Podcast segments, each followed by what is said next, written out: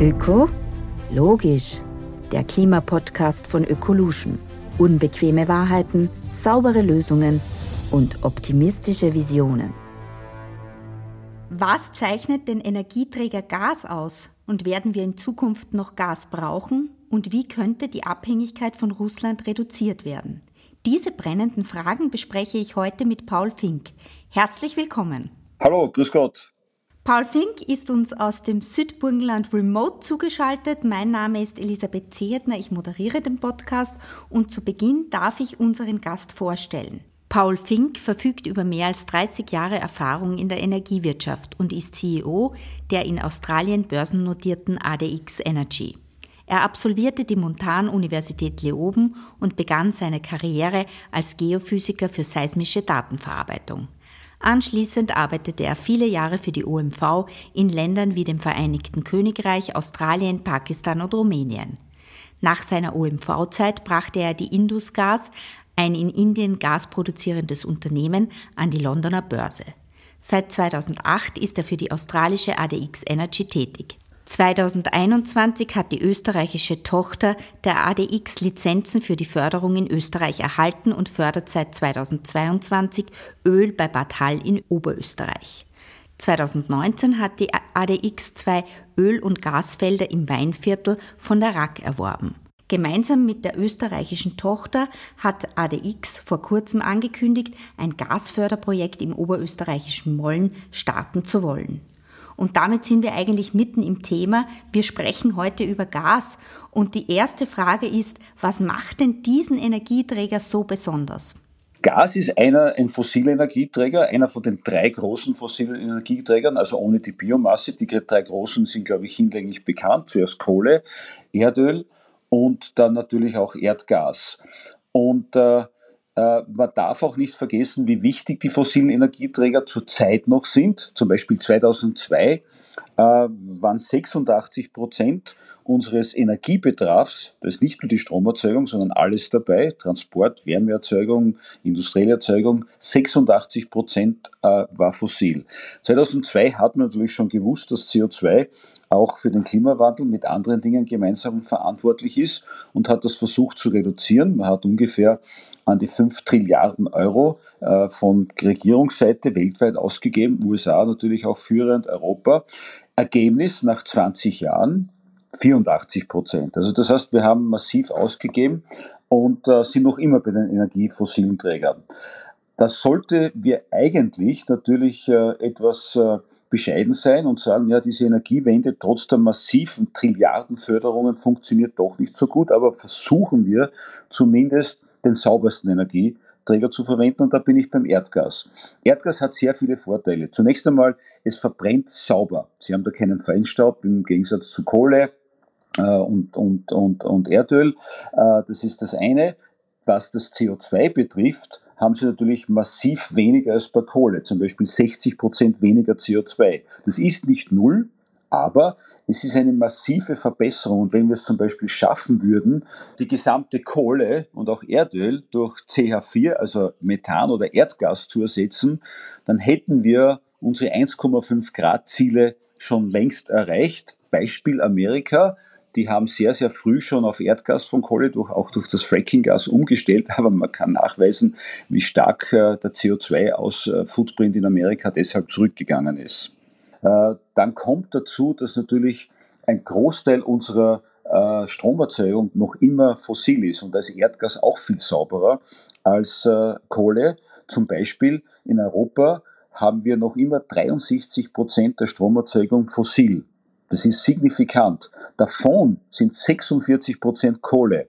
Das heißt also, so lobenswert das ist, wenn wir ein E-Auto haben, und ich finde die E-Autos auch super, weil sie fantastisch beschleunigen, dann muss man aber heute, wenn man ein E-Auto, vor allem diese zwei Tonnen SUV einsteigt, sagen, ich bin sexy, ich habe ein tolles Prestige-Symbol, ich fahre schneller als alle anderen, aber grün bin ich überhaupt nicht. Genau das Gegenteil ist der Fall. Und das ist eben der Vorteil von, von Erdgas. Es kommt auch dazu, dass die Energiewende Ausbau von Solarstrom, Ausbau von Windstrom natürlich massiv voranschreitet. Wir brauchen aber dazu Speicher Energiespeicher große, weil wie Sie wissen, scheint die Sonne in der Nacht nicht und äh, Windstrom ist auch sehr flatterhaft und die Ausbau der Netze wird auch nicht von heute aus morgen äh, passieren. Das heißt also, wir müssen einfach Grundlasten zur Verfügung stellen und diese Grundlasten wären, nachdem es keine Atomkraftwerke geben darf, zum Beispiel in Deutschland, wird eben das sauberste aller fossilen Energieträger sein zu haben, und zwar Erdgas. Deshalb glaube ich, dass Erdgas ein ganz, ganz wichtiger Energieträger auch in der mittleren Zukunft noch sein wird. Sie haben jetzt schon gesagt, die Grundlastfähigkeit von Erdgas spielt eine ganz wichtige Rolle im Energiemix. Wie viel Gas, glauben Sie, wird denn Österreich 2040 noch benötigen und wie schätzen Sie die weltweite Entwicklung ein?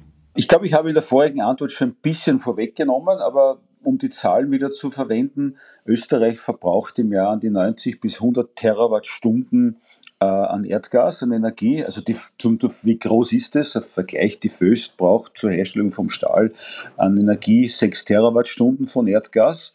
Und äh, mit der Energiewende, mit der Notwendigkeit, äh, Speicher zur Verfügung zu stellen und auch Grundlasten zu haben, wird die Nachfrage, so äh, kontroversiell oder nicht intuitiv das klingt, die Nachfrage nach Erdgas noch steigen. Wenn wir weiter ausbauen, für jedes Windrad, für jede Terawattstunde an Grünenergie, äh, abgesehen von Hydroenergie natürlich und Biomasse, brauchen Sie eine Grundlast und das ist das sauberste und das wichtigste Erdgas. Und je mehr wir grün ausbauen, desto mehr brauchen wir an dieser Grundlast, wenn wir denn nicht Hydroenergie, Pumpspeicherkraftwerke ausbauen können. Sie wissen, es hat gerade ein Urteil gegeben in der Choralpe, das darf jetzt nicht gebaut werden, das Pumpspeicherkraftwerk aus Umweltschutzgründen.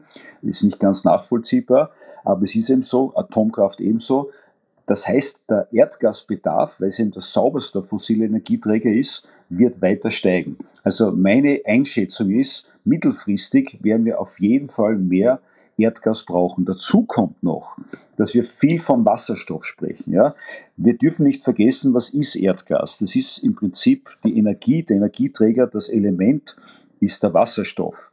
Aber der ist mit jemandem verheiratet, den wir in der Familie nicht mehr haben wollen, nämlich der böse Kohlenstoff. Jetzt müssen wir den Wasserstoff mit jemandem anderen verheiraten, zum Beispiel dem Stickstoff, das nennt man Ammoniak. Oder wir verwenden Wasserstoff, wir verwenden Erdgas weiterhin, um Wasserstoff zu erzeugen. Und da arbeiten auch international die Amerikaner, die Engländer, die Norweger sehr, sehr erfolgreich an einer Technologie, die heißt CCS, Carbon Capture and Sequestration. Das heißt, man kann sehr, sehr billig Wasserstoff erzeugen und das CO2 im Untergrund speichern. Das verteuert das natürlich ein bisschen, den Wasserstoff, aber es ist noch immer um eine Zehnerpotenz mindestens billiger als die teure Wasserstoffelektrolyse in Europa. Das heißt, das ist auch etwas, was sicher die Nachfrage an Erdgas nicht reduzieren, sondern vergrößern wird. Das heißt also, meine Voraussage ist, und als halber Australier kann ich das mit gutem Grund sagen, äh, weil ich auch weiß, in Australien wird sehr viel Erdgas nachgefragt von Indien, von China, von Japan. Die haben das gigantisch ausgebaut, nicht umsonst wird die Nachfrage nach Erdgas weltweit in den nächsten zehn Jahren ganz sicher steigen. Der Angriffskrieg in Russland, der hat uns ja relativ deutlich gezeigt, wie abhängig wir von dem russischen Gas sind. Und das Profil hat vor kurzem eine Geschichte betitelt mit Bohren gegen Putin. Ähm, welche Potenziale haben wir denn in Österreich noch, um eigenes Gas zu fördern? Gegen Putin können wir sicher nicht bohren. Also der hat unvorstellbare Schätze an Gas. Äh, das, diesen, diesen Kampf sollten wir nicht eingehen. Aber Österreich hat für ein kleines Land es mag für viele Laien überraschend sein, fantastisches Gaspotenzial. Ähm, die Geschichte der OMV ist auch mit äh, großen Erdöl- und Erdgaslagerstätten in Wiener Becken verbunden, die einer der größten in Mitteleuropa sind. Und äh, das ist auch relativ gut bekannt und publiziert. Wir könnten in Österreich so wie in den Anfang der 2000er sehr schnell wieder 20 Prozent unseres Eigenbedarfes aus Österreich produzieren. Das hätte natürlich sehr viele Vorteile, äh, abgesehen davon, dass wir natürlich viel billiger in Österreich produzieren können. Wir müssen nicht diese großen Importkosten zahlen und der Finanzminister sehr viele Zinseinnahmen hat, Förderzins zum Beispiel von der Industrie, äh, ist es natürlich auch etwas, was viel sauberer ist, weil wir machen kein Fracking in Österreich. Wir haben sehr, sehr wenig oder gar keine CH4 Methangasemissionen Und es kommt dazu, der Bund äh, besitzt diese, diese Mineralstoffe, diese, Erdga diese Stoffe im Untergrund. Und last not least, das darf man nicht vergessen, wir werden natürlich in Österreich nicht nur vom Gesetzgeber, sondern auch von Grünaktivisten und so weiter sehr, sehr genau beobachtet. Das hat euch etwas Gutes für alle. Das heißt, wir sind besonders daran interessiert, sehr sauber zu arbeiten. Das heißt, eigentlich kann man sagen, es wäre ja viel klimafreundlicher, das eigene Gas in Österreich zu nutzen, als zum Beispiel dieses Flüssiggas oder LNG zu importieren. Auf jeden Fall, wenn man, wenn man den, den, den, äh, den Klimawandel ja, äh, global sieht, ja, was man meiner Meinung nach auf jeden Fall tun muss, alles andere ist Aberglaube, äh, dann ist es auf jeden Fall viel grüner und viel umweltfreundlicher als Frackinggas aus den USA oder Gas aus Algerien und dem Mittleren Osten LNG zu importieren mit hohen Transportkosten und hohen Transportverlusten, die teilweise nicht nur CO2, sondern das 80 mal äh, klimaaktivere CH4, also Methangas sind. Ja, gebe ich Ihnen vollkommen recht. Sie haben Anfang des Jahres eben angekündigt, ein Gasförderprojekt im oberösterreichischen Mollen starten zu wollen. Können Sie vielleicht ein bisschen über das aktuelle Vorhaben erzählen? Was sind da die aktuellen Entwicklungen und wann geht's los? Wir haben sehr erfolgreich schon in der Nähe in Oberösterreich gebohrt, in Anshof, also südlich von Bad Hall ist das.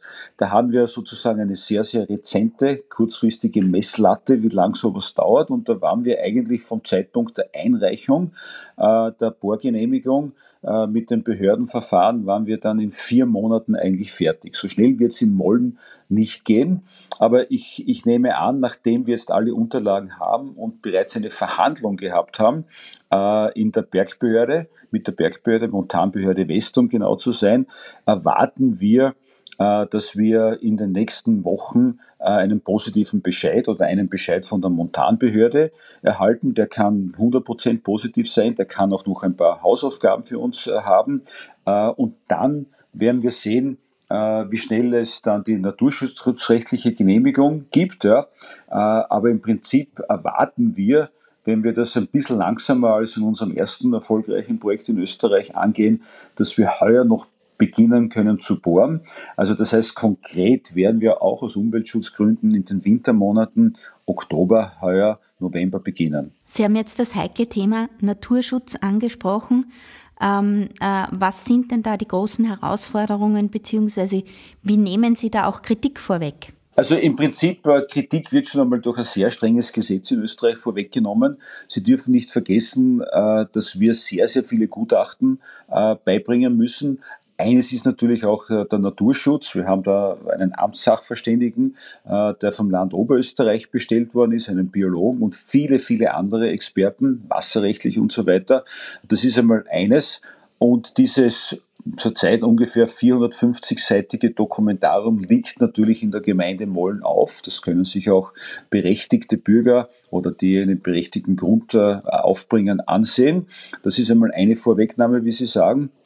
Und der zweite Punkt ist natürlich, dass wir in Gebieten, die vielleicht sensitiv sind, und da muss ich sofort dazu sagen, wir bohren weder im Nationalpark noch in einem Naturschutzgebiet. Ja, wir bohren vielleicht in der Nähe, aber es ist alles mehr oder weniger in der Nähe.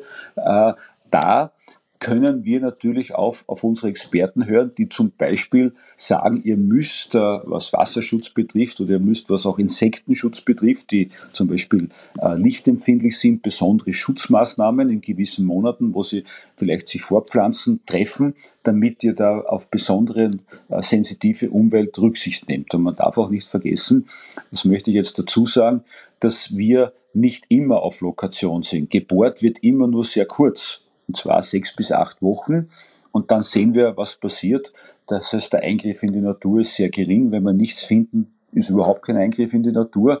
Und falls wir durch eine Produktionsanlage errichten, dann gibt es eine zementierte Fläche von 100 Quadratmetern, das ist der Keller, und dann einen geschotterten Platz, der ist kleiner als jeder Spar- oder Billerparkplatz, ungefähr die Hälfte. Wir sprechen da von zwei bis, zwei bis 3.000 Quadratmetern. Das ist ein schönes Häuselbauergrundstück. Jetzt haben ja die Umweltorganisationen schon zahlreiche Proteste angekündigt. Ähm, sogar, ich glaube, wenn ich das richtig gelesen habe, hat sich die Galionsfigur der letzten Generation Martha Krumpeck dazu hinreißen lassen, sogar mit Sabotage zu drohen.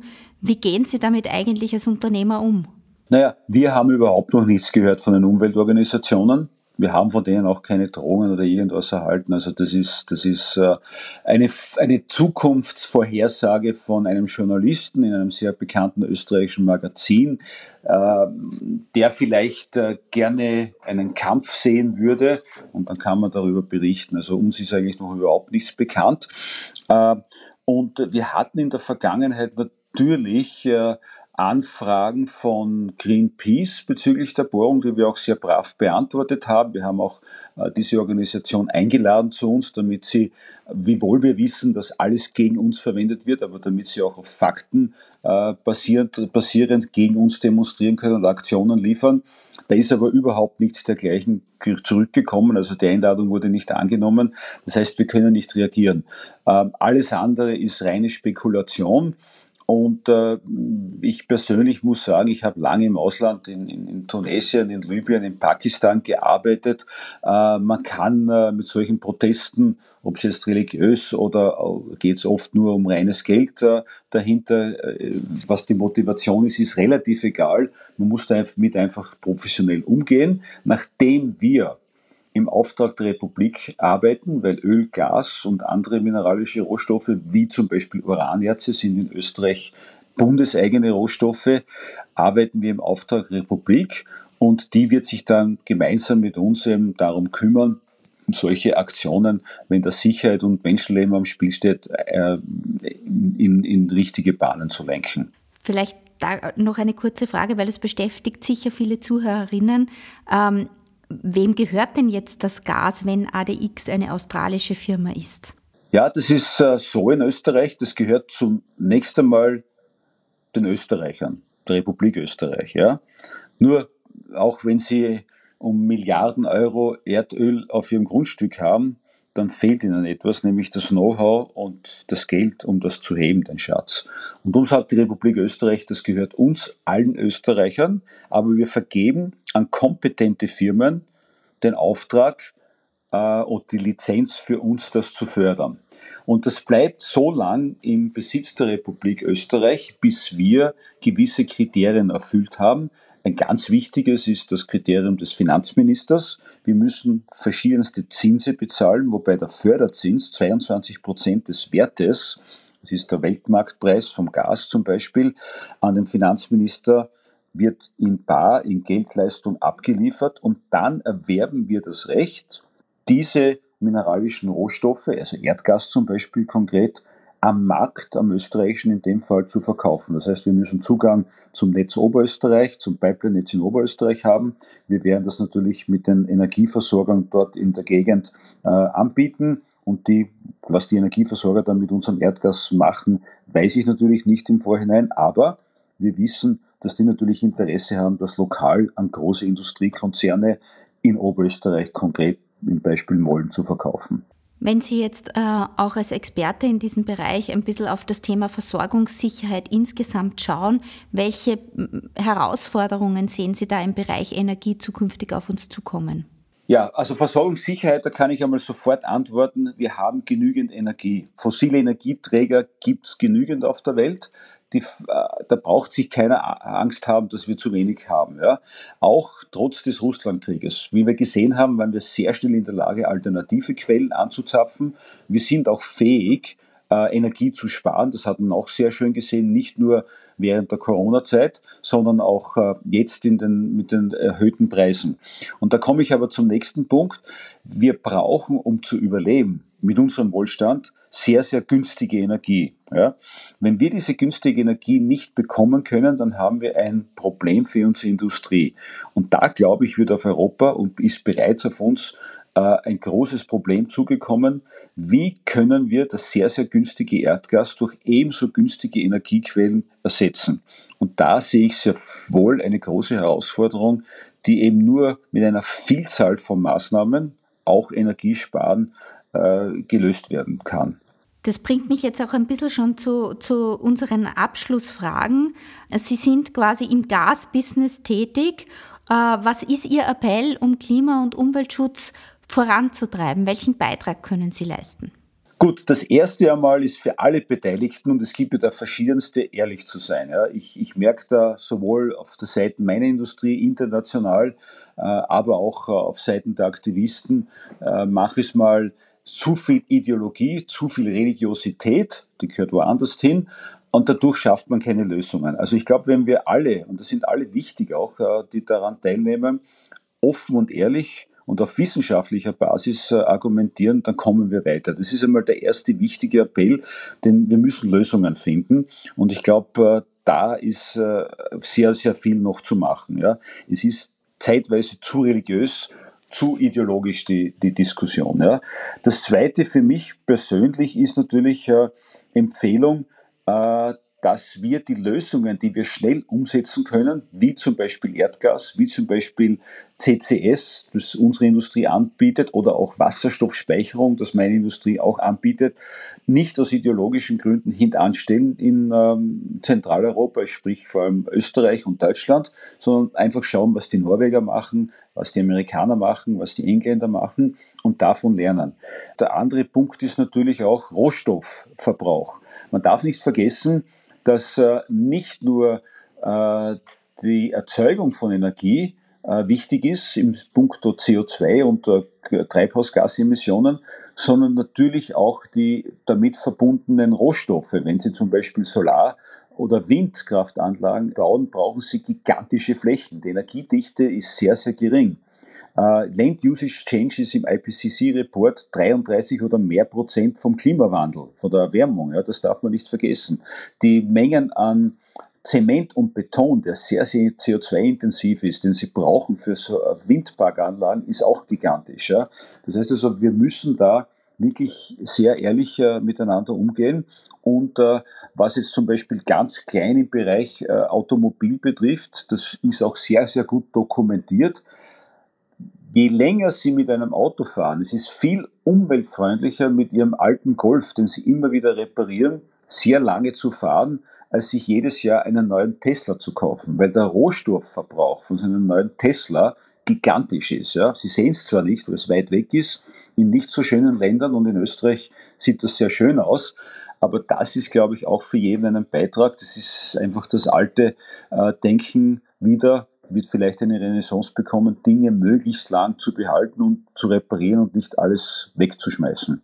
Was ist denn jetzt Ihr persönlicher Beitrag? Wie leben Sie den Klimaschutz? Also ich zum Beispiel fahre sehr gerne meinen äh, 30 Jahren alten äh, Mercedes, der noch immer wunderbar funktioniert, den ich sauber warte, mit dem ich nicht schnell fahre und sehr gemütlich. Das ist auch ein wichtiger Beitrag. Äh, dann die Ernährung. Ja? Also wir wissen, dass zum Beispiel äh, von allen Fleischsorten Schweinefleisch den geringsten CO2-Footprint hat. Vielleicht, wenn man gern Fleisch isst, fokussiert man sich eher auf Schweinefleisch, kommt bei manchen vielleicht nicht so gut an.